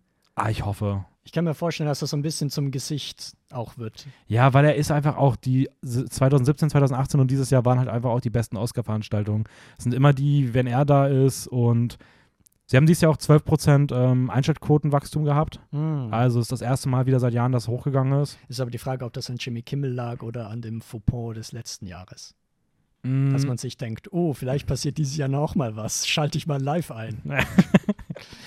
Oder es lag auch an den Film vielleicht. Ich meine, Ja, Everything kann ist sehr, sehr beliebt und ähm, ich kann mir vorstellen, dass es eine Mischung aus allem ist. Also ich kann mir schon vorstellen, dass da alles so ein bisschen reinspielt.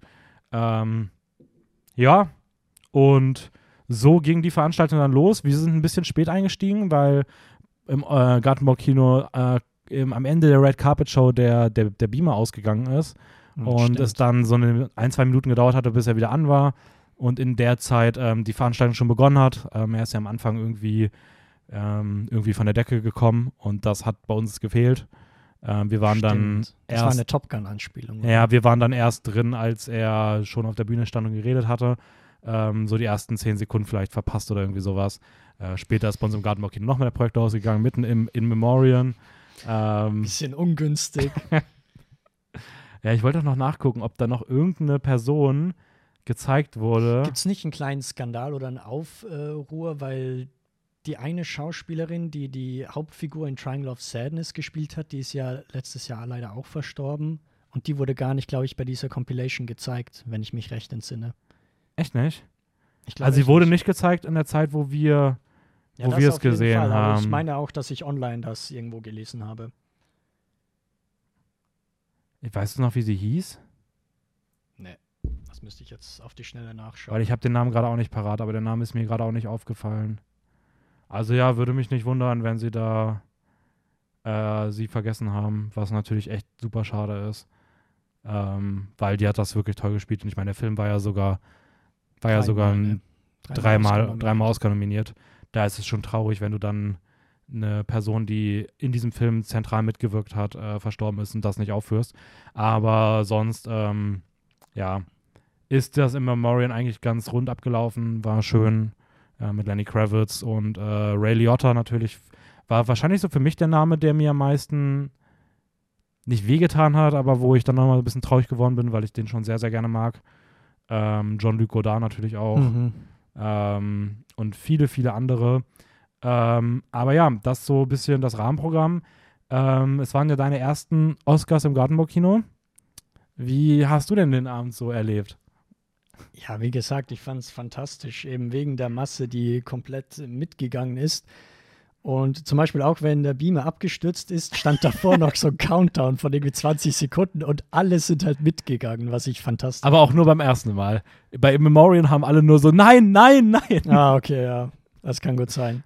Aber ja, Ich muss sagen, ich habe aber meine, also um nochmal unser, unser, unser Wettspiel quasi irgendwie aufzugreifen, ich habe die letzten paar Verleihungen habe ich gar nicht mehr mitbekommen, weil im Prinzip unsere entscheidende Kategorie war das beste adaptierte Drehbuch. Dazu können wir gleich noch kommen.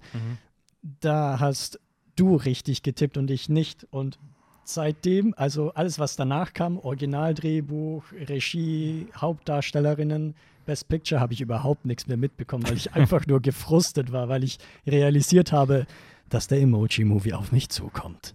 Ja, das hat man tatsächlich auch gemerkt. Du bist, Ganz leicht. ich glaube, du bist dann auch einfach gegangen kurz. Ja, ich bin irgendwie. Ich weiß gar nicht, was ich gemacht habe. Nee, du bist, glaub, auch, du, bist auch, du bist auch irgendwie nach zwei Minuten wieder da gewesen, ohne irgendwas dabei zu haben. Ach nee, mein aber- Glas wollte ich da wegstellen. da wollte ich nur mein Glas wegstellen. Ich habe nämlich einen Sekt bekommen. Just saying. Ja, immerhin. Wenigstens das. Immerhin das. Nee, aber ähm, ja, kann ich, kann ich schon verstehen. Ich habe auch bei so manchen Kategorien, wenn ich mich gerade sehr gefreut hatte oder äh, kurz ein bisschen pisst war, Mhm. weil es dann wieder schlechter für mich aussah, äh, da habe ich auch mal ein bisschen schwierig was mitbekommen. Aber ja, so im Großen und Ganzen auf jeden Fall eine äh, sehr, sehr schöne ähm, Veranstaltung. Äh, wir haben, wir können ja mal ein bisschen durchgehen, wir haben, glaube ich, als großen Gewinner Mhm. ähm, des, des Abends. Ich finde es total krass, wenn man sich bei Wikipedia so anguckt, wer so wie oft nominiert wurde und wer wie viel, wie, wer wie oft gewonnen hat. Äh, waren die letzten Jahre immer richtig viele aufgeführt, weil die meistens nur alle aufführen, die mehr als einen Preis gewonnen haben. Und dieses Jahr ist einfach so: Films with multiple wins, 2 The Whale, 4 All Quiet, 7 Everything. Also, das ist, hat sich schon sehr zentriert dieses Ja. Jahr ähm, abgespielt. Ähm, ja, der deutsche Film im Westen nichts Neues, vier Oscars. Vier Oscars, unter anderem für besten internationalen Film, Score, Kulisse und Kamera. Also voll das Technikbrett. Ja, das Ähm, stimmt. Der Score, ich habe im Vorhinein gesagt, dass ich irgendwie das Gefühl habe, dass mir der Score nicht so im Kopf geblieben ist. Aber als der da vor Ort immer wieder lief, ähm, Dun, dun, dun. Ähm, das, das ist schon ziemlich cool so und das geht schon Ja. gut ins, in den Kopf.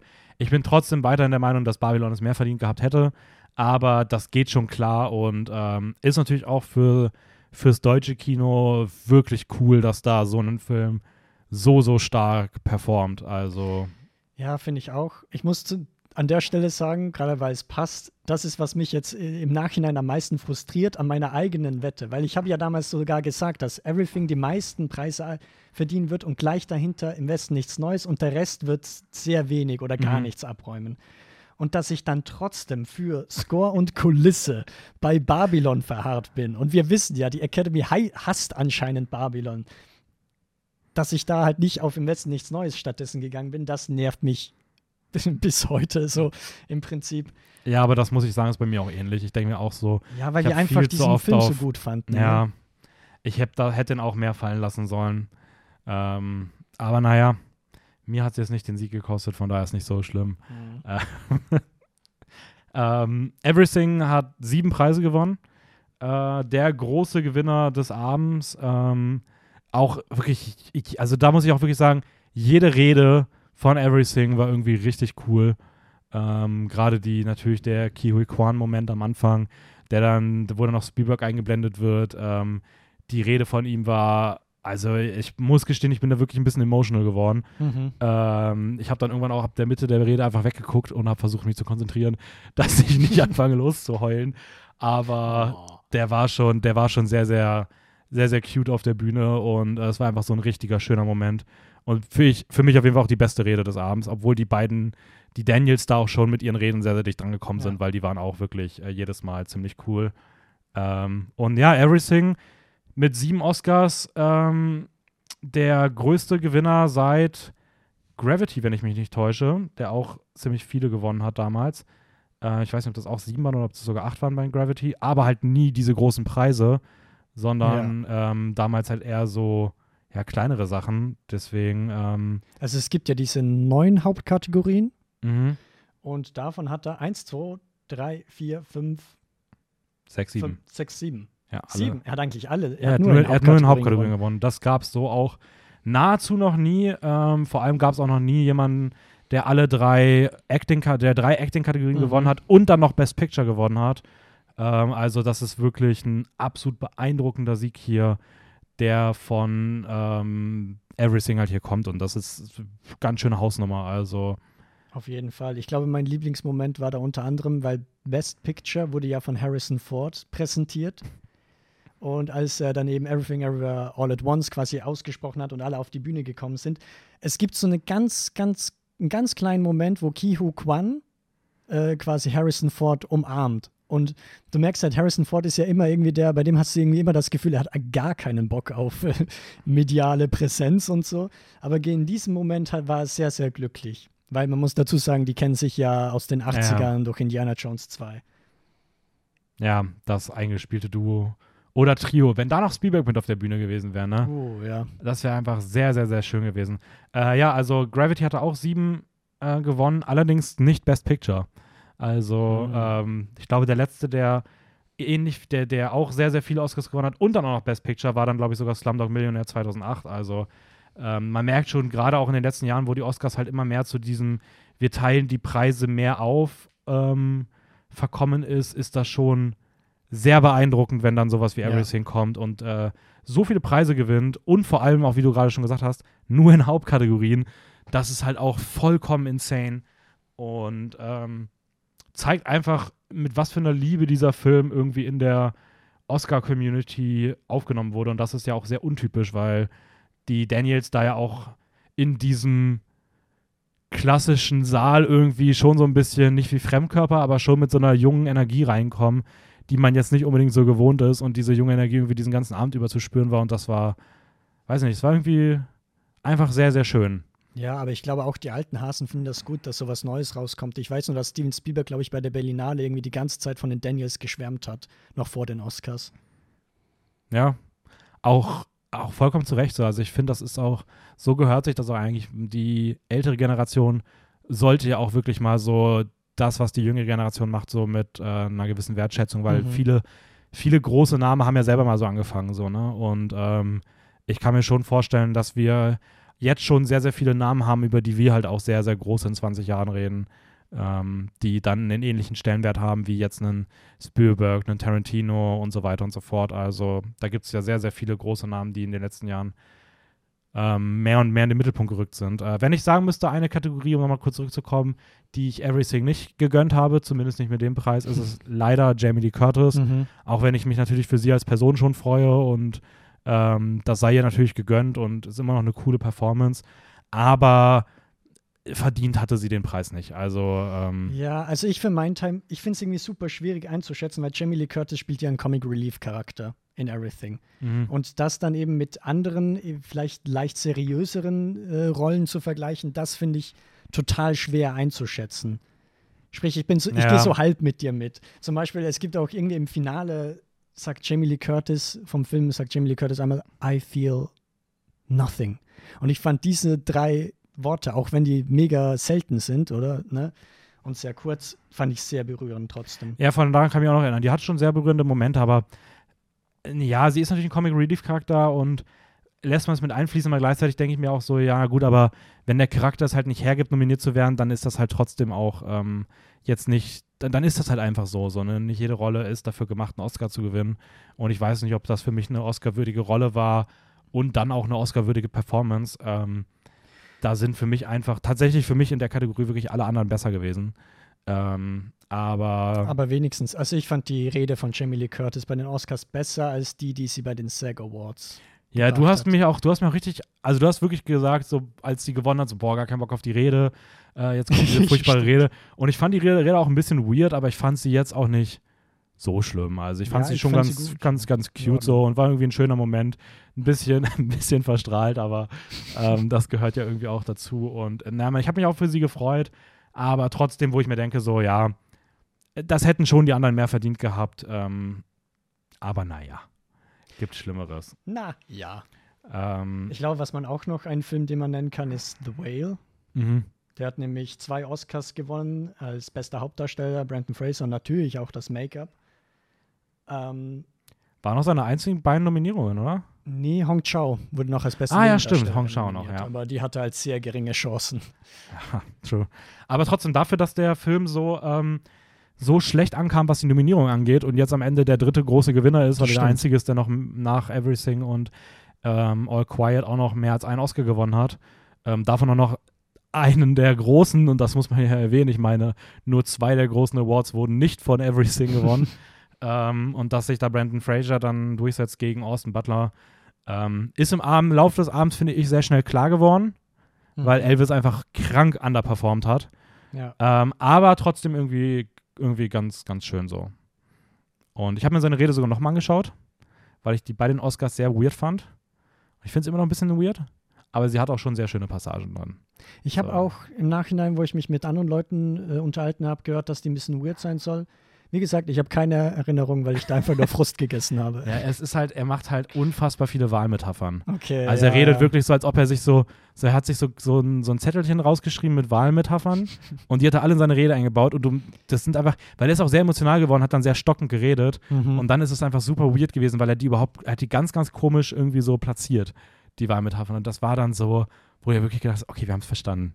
Ja, du okay. redest gerade davon, dass ihr unter Meer seid und ähm, es ist wirklich, jeder Satz hat irgendwie so eine Tauch-Unterwasser-Metapher drin und es ist einfach ein bisschen viel oh gewesen. Gott. Ehrlich ähm, gesagt, das erinnert mich gerade an Emoji-Movie, aber just saying. Ja, ich mochte die Wahlmetapher auch im Film nicht so gerne, aber gut. Ähm, äh, du bist ja auch kein The Whale-Fan. Nein, überhaupt nicht. Ich fand ihn tatsächlich beim zweiten Mal jetzt ein bisschen besser als beim ersten Mal. Ich hätte ihm jetzt, nach dem Film war ich so bei drei oder dreieinhalb und hätte habe ihm drei gegeben jetzt beim zweiten mhm. Mal. Hab gedacht, ich hätte ihm beim ersten Mal zweieinhalb gegeben, hat ihm beim ersten Mal aber auch schon drei gegeben. Das heißt, er ist bei mir doch nicht besser geworden, aber ist zumindest im Kopf ein bisschen von der, von der Einschätzung gestiegen. So, auch wenn sich ja, das in den Sternen das. nicht äh, ausdrückt. Ich finde weiterhin, er ist nicht den besten Film. Ähm, er ist halt einfach, ja, ich weiß nicht, er ist halt ein bisschen übermotiviert, was seine Emotionen angeht. Ähm, ja, äh, was kann man sonst noch ich sagen? Glaube, was ich auch noch interessant fand, ist, dass drei Blockbuster tatsächlich auch Oscar mit abgeräumt haben. Also sehr große Blockbuster. Ich weiß nicht, ob das für die Oscars irgendwie typisch ist. Also unter anderem meine ich damit Top Gun Maverick, Avatar, The Way of Water und Black Panther. Ah, was heißt typisch? Also, ja, jein. Das Ding ist, Oscars gewinnen halt sehr gerne in den Kategorien sowas wie Kostüme, Make-up oder, naja, Make-up nicht, aber schon, also Kostüme ist so eine mhm. typische Oscar-Kategorie. Gerade auch irgendwie durch Black Panther bringe ich es damit immer in Verbindung. Aber ich würde sagen, gerade durch die Kombination Visual Effects und, äh, und, und Sound ist das halt oft der Fall. Aber drei würde ich auch sagen, ist schon mhm. ungewöhnlich viel. Ähm, wobei Top Gun für mich auch nicht dieser typische Blockbuster ist. Also kein typischer, aber er ist ein Blockbuster. Er ist ein Blockbuster, aber es ist schon auch ein guter ein sehr, sehr guter Blockbuster. Ja, also ich meine jetzt Blockbuster nicht als abwertend gemeint. Ja, ich aber meine, nee, ich, mag alle sagen, drei Blockbuster nicht so gerne haben. Aber dann kann man auch fast fragen, ob, ob Everything nicht sogar auch ein Blockbuster ist, ne? Ja, das stimmt. Also Everything lief auch auf den großen Kinoleinwanden, ist auch irgendwie so Action-Comedy-Ding. Aber der war doch eine übelste Überraschung, dass der überhaupt so gut ankam, meine ich. Da ist ja ein totaler Hype dran drum äh, ja, aufgebaut aber worden. Aber es halt trotzdem. Und ich meine, er hat nicht viel gekostet, soweit ich mich erinnere, oder? Also zumindest, wenn es um die Effekte geht und so weiter. Äh, ist eigentlich sehr sparsam mit einem geringen Budget gearbeitet. Die haben halt super viel aus der Garage gemacht. Ja, genau. Also, ich kann mir, ich kann mir trotzdem vorstellen, dass der trotzdem teuer ist. weil ich glaube, dass das trotzdem kostet, aber der hat ein Budget von 14 Millionen. 14 bis 25 Millionen. Ja, eben, das Ist, nicht so viel. Also für das, wie er aussieht, ist schon krass so. Ähm, ja. Wie gesagt, ein beeindruckender Film. Äh, kann man von halten, was man möchte. Ich kann auch einige nicht mögen. Aber trotzdem, was der Sind wir jetzt bei Top Gun oder bei Everything? Everything, die Art des Ah. Filmemachens dort ist schon beeindruckend gewesen. Und äh, das ist wirklich cool zu sehen, dass sowas, wie gesagt, gewinnt. Aber ja, Top Gun ist dann schon, das stimmt schon, ist schon deutlich mehr großer Blockbuster. Ähm, Ich glaube, viele, für viele hat es überrascht, dass Tom Cruise gar nicht bei der Veranstaltung war. ja, ich weiß nicht, Tom Cruise sehe ich aber auch nicht bei so einer Veranstaltung. Also, ich weiß gar nicht, ob der in der Vergangenheit öfter mal da war. Der war bei so einer Vorparty bei den Oscars, war der. Da habe ich Bilder gesehen, irgendwie so mit etwas längeren Haaren, blauer Anzug. Ja, und dann hat er sich ein bisschen zu sehr abgeschossen und ist äh, weggegangen. Ja, dann, Mm. Eigentlich hat er noch einen Hangover gehabt und sagt nur, ja, ich drehe jetzt Mission Impossible. Ich schaue gerade, ob ich noch irgendwas zu irgendwelchen Kategorien sagen will oder ob ich eher so ein bisschen auf das Drumherum eingehen mag. Wer hatte das beste Kleid, Dennis? Oder die beste Kleidung? Für mich ist es Jonathan Majors. Der hatte nämlich irgendwie so ein Wrack oder sowas, weißt du, wie so ein Pinguin. Das fand ich super. Ähm, ich überlege gerade, ich. Ah, ich habe dieses Jahr mir gar nicht so. Ich meine, wir haben die Red Carpet Show irgendwie halb verpasst. Leider, leider. Äh, die Red Carpet Show war auch nicht Sorry, wirklich der Red Steven. Carpet, sondern irgendwie eher so ein Betoncarpet. ähm, Also die Oscars will ich sagen, champagnerfarbener Carpet, aber wir können es Ja. auch bei Betoncarpet belassen. ich bin für Betoncarpet. Ähm, wen fand ich vom. Also, ich muss sagen, wen ich schon so vom, vom Look ziemlich cool fand, war auf jeden Fall ähm, Paul Mescal. ah, der hatte so ein weißes Der hatte so ein Oberteil, weißes ne? Oberteil mit so einer roten, Ja, ja. roten Fliege und so einem weißen T-Shirt, glaube ich, darunter oder Mhm. sowas. Ich fand, das, der sah schon ziemlich cool aus. Ähm, ich fand auch Florence Pugh natürlich großartig. Ähm, die hat eine Laudatio gehalten. Die Mhm. hatte so ein bisschen verschnörkeltes Kleid an. Ähm, aber ich habe da jetzt gar nicht so aktiv drauf geachtet, weil ich auch eigentlich immer, wenn gerade nicht irgendwie was zu sehen war oder nur Leute geredet haben, äh, habe ich eigentlich immer auf meine 400 Zettel geschaut, die ich gerade in der Hand hatte. Weil da muss ich auch wirklich sagen, also das alles zu managen, ähm, dieses Oscar-Bingo, Oscar-Wette, dann noch unsere Wette, ähm, dann noch Snacks trinken, Stift halten, Ja. Handy und sowas, das war schon teilweise echt ganz schön anstrengend äh, und Ich ich hab- habe da sehr oft weggeschaut. Ich habe zum Beispiel die Gartenbauwette habe ich komplett ignoriert, aber ich glaube, ich hatte irgendwie so 18 richtig oder sowas. Was jetzt gar nicht mehr so schlecht ist eigentlich. Damit hättest du, glaube ich, sogar nach vorne gehen können, hättest du was bekommen. Ja, ich glaube auch. Ähm, ja, was gibt es sonst noch zu sagen? Hast du, Ähm. hast du Reden gehabt, äh, irgendwelche, wo du, ähm, die du sehr cool fandst oder irgendwas? Ähm, Ich würde noch ein bisschen auf die Verlierer des Abends eingehen, weil davon gibt es ja auch. sehr schön, dann heben wir uns das mit den Reden dafür danach auf. Ja, true, gibt einige Verlierer. Nämlich zum anderen, also Benches of Inisharan ist, glaube ich, der Hauptverlierer. Neun Oscars, gar nichts davon bekommen. Neun Nominierungen. Ja, genau. Ja. Was meine ich damit? Ähm, und der Rest, den haben wir eh schon so ein bisschen angesprochen. Elvis auch komplett leer ausgegangen. The Fablemans und Tar, über die wir jetzt beide gesprochen haben. Fablemans hatte sieben Nominierungen, Tar sechs. Beide mit null. Beide mit null nach Hause gegangen. Ja, Babylon natürlich, ähm, weil da auch, wie gesagt, meiner Meinung nach zumindest einer von beiden sehr sicher schien, aber auch das hat nicht stattgefunden. Ist schon krass, ne? Weil dann hast du so Filme wie The Whale, drei Nominierungen, zwei gewonnen, Women Talking, zwei Nominierungen, ein gewonnen, die dann irgendwie so ein bisschen als Mhm. Gewinner des Abends kommen, während halt die mit äh, sechs, sieben, acht, neun Nominierungen dann mit null nach Hause gehen. Ähm, wie ich finde auch natürlich sehr, sehr schade. Also gerade Fablemans, finde ich, braucht es nicht. Tar auch nicht unbedingt, aber Banshees hätte ich schon was gegönnt. So, ähm. Ja, ich muss sagen, bei Tar, Hauptdarstellerin Kate Blanchett, hätte ich schon sehr gegönnt. Aber ich finde, da ist halt nochmal so die Schwierigkeit, weil Everything, also Michelle Yeoh wurde, wurde ja für Everything ausgezeichnet. Everything ist halt so ein Cast-Film und drum, Kate Blanchett in Tar ist halt ehrlich so eine One-Woman-Show, ne? Und das dann ein bisschen so zu vergleichen, finde ich immer schwierig. Ja, aber ich weiß nicht, dann aber auch ich gönn's halt auch Michelle Yeoh, wenn ich ehrlich voll. bin. Und ich fand auch, wie gesagt, sie hat auch eine sehr schöne Rede, aber ich Ja. hätte es auch komisch gefunden, dann irgendwie Kiyoe Kwan und Jamie Lee Curtis die Oscars zu geben, aber dann Michelle Jo nicht. So, Ja, sie als Hauptdarstellerin, also wenn du die anderen auszeichnest, finde ich, musst du sie irgendwie auch auszeichnen. Außerdem mit Michelle Jo, die auch die erste asiatischstämmige ähm, beste Hauptdarstellerin, die den Oscar gewinnt. Mhm. Ähm, auch ein sehr, ähm, ein sehr wichtiger Meilenstein, der jetzt mit 2023 auch viel zu spät natürlich umgesetzt wird, aber auch das hat man. Ähm, All Quiet übrigens auch äh, mit vier Oscars der beste deutsche und erfolgreichste deutsche Film, den es so gab. Gefühlt auch der erfolgreichste Netflix-Film. Ja, Aber, das kann gut sein. Äh, die haben übrigens wieder nicht geschafft, sich durchzusetzen zu Best Picture. Also Netflix hat wirklich eine gute Quote, nie den Hauptpreis zu gewinnen. Und jetzt kommt A24 und gewinnt irgendwie äh, mehr Preise, als es jemals ein Studio geschafft hat. ja. Ähm, von den Hauptpreisen, also auch da A24. Acht von neun Hauptpreisen haben die bekommen. Ja, No Women Talking nicht. Ähm, also auch da A24 jetzt wirklich komplett an der Spitze der Filmbranche gefühlt angekommen. Ähm, aber ja, was waren, hast du noch irgendwelche Sachen, wo du sagst, Verlierer des Abends? Ja, also wo man es erwartet hat, waren auf jeden Fall The Batman und Triangle of Sadness. Die will ich nur noch mal erwähnen, weil sie drei Nominierungen hatten, Ja. genauso wie Babylon. Aber ich weiß nicht mal, ob da überhaupt jemand aufgetaucht ist von denen, die da beteiligt waren, wenn ich ehrlich bin. Ich kann mich nicht an Ruben Östlund erinnern.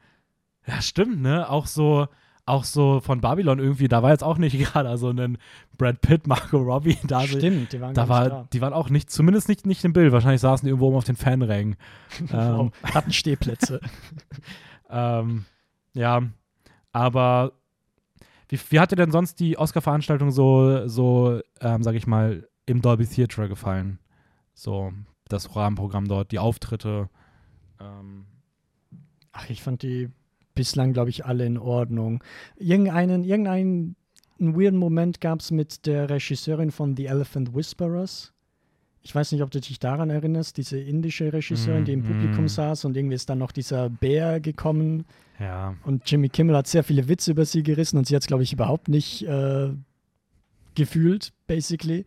Das war ein bisschen weird, aber ja, das, das war tatsächlich auch der einzige Moment, wo ich sagen muss, der war wirklich irgendwie komisch. Weil das irgendwie auch so eine Stimmung war, wo du einfach gemerkt hast, okay, der zündet gerade nicht, lass es sein und dann taucht da noch dieser dumme Bär auf. ähm, ja, da, das war, finde ich, auch so der seltsamste und unpassendste Moment an dem Abend. Ähm, hast du denn noch eine Rede, die du besonders hervorbringen möchtest? mh, also ich fand auf jeden Fall Brandon Fraser ein bisschen weird. Ich fand äh, Mhm. Kiel Kwan sehr cool. Ich fand die All Quiet on the Western Front Reden natürlich auch irgendwie cool, aber die waren halt auch ultra deutsch. Also du hast so richtig diesen deutschen Akzent rausgehört und das war einfach großartig. ähm, Aber sympathisch, finde ich. Vor allem. Natürlich, sehr sympathisch. Auch ähm, Felix Kamera und äh, Albrecht Schuch mal auf der Oscarbühne zu sehen. Natürlich auch Daniel Brühl, aber ich bin mittlerweile einfach großer Albrecht Schuch-Fan, deswegen Mhm. war es einfach cool, den da irgendwie zu sehen. Ähm, aber ob ich sonst, ich weiß gar nicht, es gab noch diesen Moment, wo der, wo Natu Natu gewonnen hat und der auf der Bühne einfach angefangen hat, irgendwas zu singen. Das war auch ganz, ganz cute irgendwie. Mhm. Und es gab eigentlich, wie ich finde, sehr viele, sehr viele, sehr, sehr schöne Reden. Ähm, und keine, die ich so richtig langweilig fand. Es gab ja noch diesen einen Moment, wo Happy Birthday gesungen wurde. Ähm, Im Dolby Theatre bei, war das The Boy, The. War das? Boy, ich glaube, glaube, das war bei irgendwas der Kurzfilm oder sowas, ein Irish Goodbye oder sowas, wo der eine Geburtstag hatte und für den sie dann noch da gesungen haben in der Rede und sowas. Ich weiß nicht, ich fand, das waren so, ein, so nette kleine Momente, es Mhm. wirkte alles sehr bodenständig, aber für mich ist an dem Abend nichts angekommen an die Kyo Kwan und die Ja, Daniels auf Reden. jeden Also ich Fall. fand auch wirklich die Daniels Reden alle drei richtig toll, weil es war einfach immer schön zu sehen, wie im Publikum immer mehr Leute irgendwie angefangen haben zu heulen. ähm, aber ja, sonst, ich fand auch die Musikperformance sehr cool. Ähm, Ja, vor allem Lady Gaga fand ich nicht oh, schlecht. Lady ne? Gaga war. Weil sie- ich glaube, sie hat sich umgeschminkt oder so oder halt auf jeden Fall nicht in so einem typischen Kleid oder so hingesetzt und einfach mal die Musik spielen lassen. Ja. Ähm, ich muss auch sagen, wenn ich nur danach gehen würde von den Auftritten vom Abend, wäre bei mir wahrscheinlich sogar Hold My Hand von Lady Gaga über Nato Nato gewesen. Also ich fand Mhm. an dem Abend von den Mhm. Musikperformances war es definitiv die beste. Aber ich mochte Everything auch, die Musikperformance. Ja, weil die die, halt diese die war auch- Kostüme hatten. Die war so. auch sehr, sehr crazy. Äh, Rihanna hat das auch gut gemacht, aber hatte ein bisschen das Pech, dass sie halt irgendwie nach Lady Gaga kommen musste und Lady Gaga hat halt einfach komplett abgerissen. ähm, aber trotzdem echt cool und besser als ihre Super Bowl-Performance, weil sie diesmal auch echt viel live gesungen hat. Ähm, aber es waren schon schöne Musikauftritte und dann war ja noch der Diane Warren-Song. Ähm, am Den gab's Anfang. auch. Ähm, der war jetzt nicht so gut. Die hat übrigens den, äh, einen Ehren-Oscar bekommen im, Vor- im Vorhinein. Genauso wie Marty McFly. Wie heißt der nochmal? Jamie Schauspieler. Foxx. Äh, Jamie Nee, nicht Jamie. Nee, Michael. Michael J. Fox. Michael J. Fox. Jamie Fox. Fast. Ja, der hat diesen, der hat diesen, diesen Ehren-Ehrenpreis bekommen. Mhm. Also es gibt ja, glaube ich, drei Ehrenpreise wurden verliehen und dann noch der hm, hm, Herschel Award, wie heißt denn der? der John, Gene Herschel äh, Humanitarian Award für Michael J. Fox und die Academy Honorary Awards sind rausgegangen an Eugene Polchi, Eusan Palki, keine Ahnung, ähm, Diane Warren und Peter Weir. Oder Peter Wire. Oder Peter Ware. Ware. Whatever. Ich weiß tatsächlich nicht, wie man ausspricht. Der Ja. Ich glaube, wir sind glaub schon jetzt langsam am Ende. Zur Vollständigkeit halber würde ich noch gerne über unsere Schätzfrage ein bisschen reden. Wir haben nämlich, insofern es ein Unentschieden zwischen uns im Wettbewerb geben sollte, äh, haben wir eine Schätzfrage gemacht. Wie viele Will Smith-Witze werden während der Oscarverleihung gerissen? Ah, so krass, die hätte ich einfach auch gewonnen. Das wäre einfach so ein. Nein, nein, nein, nein, nein, nein. Also, und da ist eben das Ding, da bin ich ein bisschen froh, dass wir nicht unentschieden hatten, weil ich glaube, das wäre nochmal eine Diskussion geworden. Nein, das wäre keine Diskussion geworden. Auf Das, jeden das Fall. redest du dir nur ein. Ich habe das hat alles. Sabi als außenstehende Person hat das genau so gesehen, wie ich das auch gesagt habe. Ja, aber Sabi ist nicht unser gemeinsames Team. Da muss man schon demokratisch vorgehen und äh, bei Raul nachfragen, bei Theresa. Nämlich, okay, ich muss jetzt erstmal kurz erklären, was passiert ist. Jimmy Kimmel hat nämlich in seiner Eröffnungsrede, hat er gegen Ende einen, ja, mehrere Witze gemacht. Nämlich unter anderem hat er gesagt, ja, damit jetzt so etwas wie letztes Jahr, damit ist gemeint die Will Smith-Ohrfeige, nicht mehr passiert, äh, haben wir so ein Security-Team. Aber sowieso müsste jemand, der auf die Bühne will, sowieso zuallererst noch an Michelle Yeoh vorbei. Dann wurde eine Kamera auf Michelle Yeoh gezeigt, ne? Applaus, wo alle haben gelacht, was bedeutet, ein Witz wurde gemacht. Und das hat er, glaube ich, für acht Personen oder so durchgezogen. Und jetzt ist eben die Frage, zählt diese, diese, diese, ja, diese witzige Anekdote, zählt die als ein Witz oder zählen sie als mehrere Witze? Nee, also das ist ja vollkommen lächerlich. Also, wenn du sagst, wir zählen, wie oft es Anspielungen daran gibt und das ist einfach ein zusammenhängender Witz, da kann ja niemand was dafür, wenn einfach zwischendurch schon die ganze Zeit gelacht wird. Also, ja, wenn du. schon zusammenhängend, aber auch aufeinander aufbauend so. Ja, nee, da gab es Oh, keine anderen Themen dazwischen. Der Das Witz war, ist ja erst dadurch gekommen, dass es sich so oft wiederholt hat. Ja, aber es war trotzdem, es ist, es ist immer noch ein langer Witz gewesen. Es gab keine Passage dazwischen, wo es um was anderes ging. Es ist nie abgeflacht. Es war aber auch nicht, dass es sich inhaltlich geändert hat. Es war einfach inhaltlich immer noch der exakt selbe Witz, äh, auf die exakt gleiche Sache angespielt, nur mit mehreren Namen. Und das zählt natürlich, wie das auch an diesem Abend außer Tobit niemand anders irgendwie andersweise gezählt hatte. Du inkludierst nur Sabi, die beiden anderen wissen wir es gar nicht. Wir hätten auch eine, eine, eine Umfrage irgendwie im ganzen Zahl machen können. Raul, Raul sieht das Anyway, auch also, das hast du gar nicht nachgefragt, das behauptest du nur. Also, anyway, wenn man es als einen Witz zählt, dann wären insgesamt fünf Will Smith-Witze gerissen so. Da worden. wäre ich dichter dran gewesen, weil ich Und habe zwei gesagt und du hast neun gesagt. Und sonst wären es zwölf Witze gewesen und dann wäre ich auf jeden Fall um einiges näher dran gewesen. Aber Ja. immer mit drei Punkten Unterschied, das ist doch schön. Das stimmt. Ich fände es ich fänd's schön, wenn unsere Podcast-Folge jetzt einfach mit dieser Diskussion quasi, dass wir die weiterführen und einfach langsam wegge weggefadet wird und dann einfach der, der Nein, Podcast aufhört. Das Ding ist ja, man muss darüber gar nicht diskutieren. Das kam ja gar nicht zu der Stichfrage, weil du ja auch schon einfach nach regulären Punkten verloren hast. ja. Also von daher ähm, einfach, weil du auf Angela Bassett getippt hast. Äh, übrigens, das möchte ich mal sagen. Also wer nämlich denkt, dass die ähm, vorherigen Preise, ähm, die verliehen werden, nie aussagekräftig sind, äh, die Guilds dieses Jahr, äh, PGA, DGA, Eddies, SAG Awards, WGA, haben 100% die richtigen Gewinner vorhergesagt. Also, du hast bei den SAG alle vier Schauspiel gehabt, du hast bei DJA Directing gehabt, bei Producing hast du mindestens Best Picture gehabt. Ich bin mir sogar gerade nicht sicher, ob die auch sogar, also Animated auch, aber ob die sogar auch Documentary richtig vorhergesagt haben, das müsste man Mhm. noch nachschauen. Aber was die Hauptpreise angeht, auch da richtig. Eddies haben den Schnitt richtig angesagt und WGA die beiden Gewinner für Best Screenplay. Das heißt, die, wenn man einfach nur nach Guilds getippt hätte dieses Jahr, dann hätte man ähm, sehr, sehr richtig gelegen. Ähm, BAFTA ist ein bisschen unbedeutend gewesen. Ähm, Critic Choice, ja, und Golden Globes sind es oft eh, weil die halt sehr früh immer sind. Ähm, danach verschiebt sich noch einiges. Aber das ist auf jeden Fall schon sehr krass, dass die Gilden dieses Jahr so genau das vorhergesagt haben. Und, das kann man ähm, sich fürs nächste Jahr merken. das kann man sich fürs nächste Jahr merken. Vor allem vielleicht du, damit du nicht nochmal den Fehler machst und mit Angela Bassett auf irgendwas tippst, was einfach gar keinen Sinn ergibt. Aber naja, ist ja nicht so, als ob dir der eine Punkt gefehlt hat. Okay. Ähm. Aber naja, gut, mit dem einen Punkt hättest du trotzdem wegen der Stichfrage verloren. Von daher ist das okay. Ja, das wäre, ich glaube, ich glaube, dann hätten wir die, den Film nicht die, diese Woche besprochen, sondern nächste Woche, weil ich glaube, das wäre schon zu einer Diskussion ausgeartet. Ja, kann ich mir auch vorstellen. ähm, ja, ich freue mich auf jeden Fall auf nächstes Jahr, wenn es dann die Revanche gibt. Wir werden Ja. auf jeden Fall regeltechnisch festhalten, dass sowas nicht nochmal passiert wie letztes Jahr, sondern ähm, dass du nicht einen dritten Teil einer Reihe als Straffilm vorschlagen kannst. Hey, du kannst den zweiten einfach auslassen, Dennis. Ich weiß nicht, wo das Problem ist. Nee, nee, nee. Das werden wir auf jeden Fall nochmal regeltechnisch abstimmen. Ich hätte das gemacht, ich hätte beide geschaut, aber ähm, das wird zunächst Jahr auf jeden Fall spezifiziert, damit sowas nicht nochmal der Fall ist. Ähm, und da muss ich auch sagen, Karma Strikes Back. Ähm, aber es war auch nur Emoji-Movie. Ne? Ja, ich will jetzt nichts sagen, aber Emoji Movie ist jetzt auch nicht gerade äh, was Schönes. Ja. Naja.